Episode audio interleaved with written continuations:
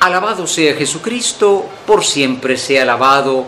Hermanos, contemplemos, demos gracias por la obra maestra de Dios, la familia humana. Estamos celebrando naturalmente hoy la fiesta de la Sagrada Familia. ¿Y qué es la familia? Es la obra maestra de Dios. Así como un autor o un escultor o un pintor tienen una obra especial, Dios no tiene cosas.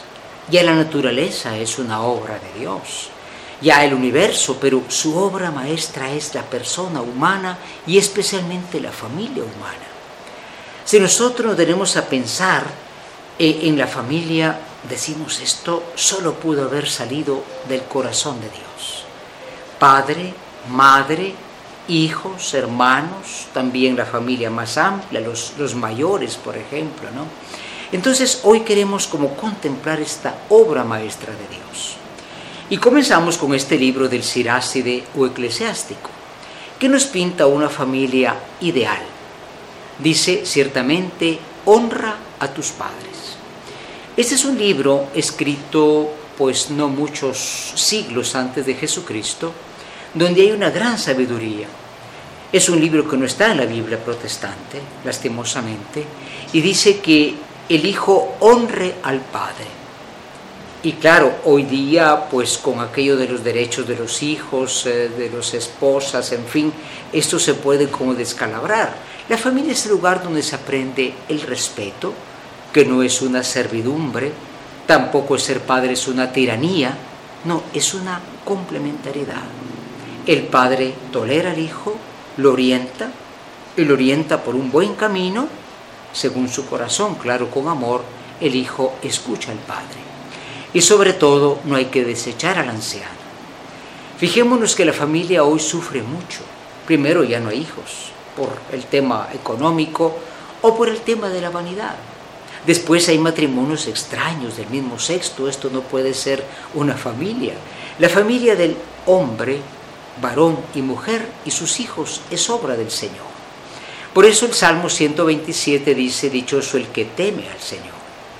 Temer a Dios quiere decir respetarlo, seguir sus caminos. Ese hombre, dice, tendrá la bendición del Señor. Su familia será de hijos que crecerán como eh, los eh, brotes de un olivo, en fin, es un cuadro de familia. Hoy se habla mucho de la felicidad personal. Realízate, eh, cumple tu proyecto, pues eso hay que hacerlo, pero que esto no destruya la familia. Porque muchas veces decimos, mi familia es un obstáculo para que yo logre mis deseos. Bueno, hay que contar la manera en que primero Dios y la familia también. Por eso hoy dice en la carta a los colosenses el apóstol San Pablo, vivamos en familia como Dios quiere. Vivir en familia no es vivir eh, un sujeto con otro sujeto bajo un mismo techo, sino que verdaderamente vivir en familia es ejercer el perdón, ejercer la comprensión. No hay familia perfecta pero la familia puede siempre mejorar si hay decisión de vivir en esa familia. Y naturalmente, hermanos, hoy se nos presenta ese cuadro tan hermoso de la Sagrada Familia, ¿no? La familia es el lugar donde verdaderamente se desarrolla una persona. Hoy decimos voy a mm, cultivarme, a desarrollarme en la calle, en la universidad de la calle, en el estudio, en el deporte y también tengo una familia. No, no invirtamos las cosas. La familia es la verdadera escuela del el desarrollo humano. El amor del padre, que es el amor que orienta, el amor de la madre, que es el que concede, y la actitud de los hijos, de escucha a los padres. Hoy se hace más caso al Facebook que a lo que dicen los padres. Por eso esta familia hoy debe ser protegida hay leyes pro aborto, leyes de matrimonios igualitarios, nuevas familias. Protejamos la familia porque es la obra maestra de Dios. No la dañemos. Recordemos ciertamente eh, que la familia, como sucede en el Evangelio de hoy, ¿no? Eh, es aquella que sale a buscar al hijo perdido. ¿Qué le pasa a tu hijo? No lo sé, es cosa suya. Nadie puede descuidar a un ser de la casa, especialmente al hijo. Y también recordamos que los hijos son dados a la familia como un don de Dios, no como una propiedad. Que el Señor bendiga a todas y cada una de nuestras familias. Oremos por las familias de los países en guerra.